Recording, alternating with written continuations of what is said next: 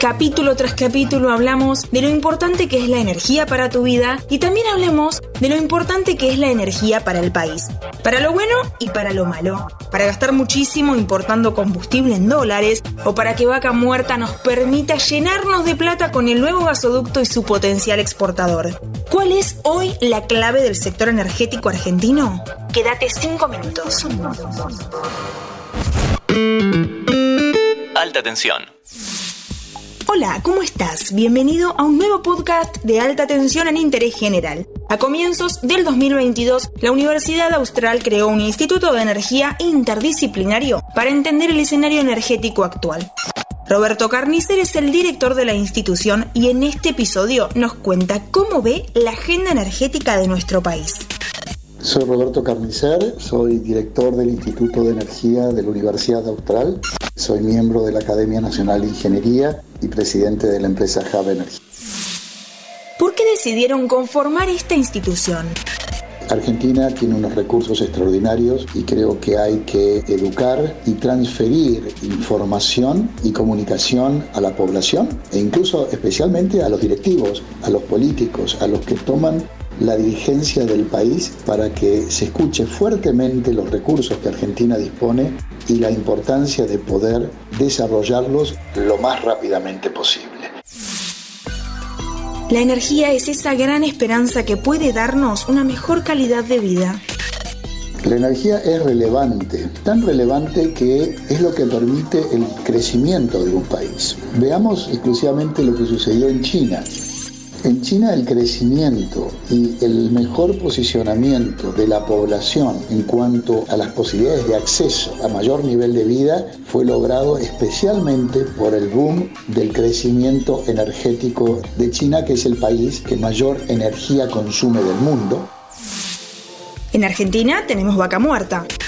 Vaca muerta es una realidad es el segundo recurso en gas y el cuarto recurso en petróleo del mundo. Entonces, ante esta situación, Argentina no puede nuevamente soslayar su riqueza y desarrollar y monetizar su riqueza. La generación de vaca muerta y la producción de vaca muerta no es para Argentina, es para el mundo. ¿Cuáles son, Roberto, las expectativas del sector a corto y largo plazo? La expectativa de la agenda energética a corto plazo son las urgencias. Evidentemente es urgente la realización del gasoducto Néstor Kirchner, que ya fue planteado en el año 2019 y está atrasado dos años en su ejecución. Ese gasoducto es imprescindible tanto en su primera y segunda etapa.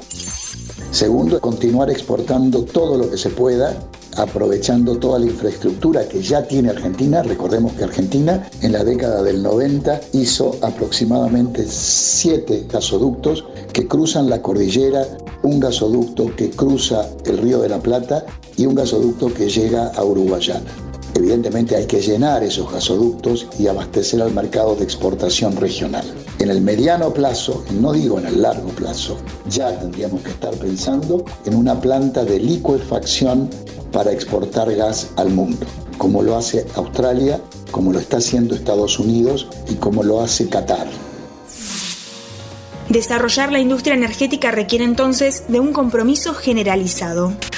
Y lo relevante para eh, mencionar es especialmente a la responsabilidad que tienen los políticos en generar mecanismos de seguridad jurídica para poder desarrollar estas inversiones que requieren miles de millones de dólares. O sea, requieren aproximadamente entre 10 mil millones de dólares año por año para poder desarrollar y transformarla realmente Argentina en un país que es lo que merece ser en función de los recursos que dispone. Por lo tanto, es una responsabilidad de todos los políticos dejar de lado las mezquindades ideológicas y políticas que se observan en forma continua y poder pensar en el país y permitir a desarrollar en el país los objetivos de su capacidad potencial. Muchas gracias Roberto y muchas gracias a vos por escuchar. Soy Antonella Liborio. Hasta el próximo capítulo. Mantenete informado siguiendo nuestras redes sociales. Interés General Podcast en Instagram, Spotify, Twitter y YouTube.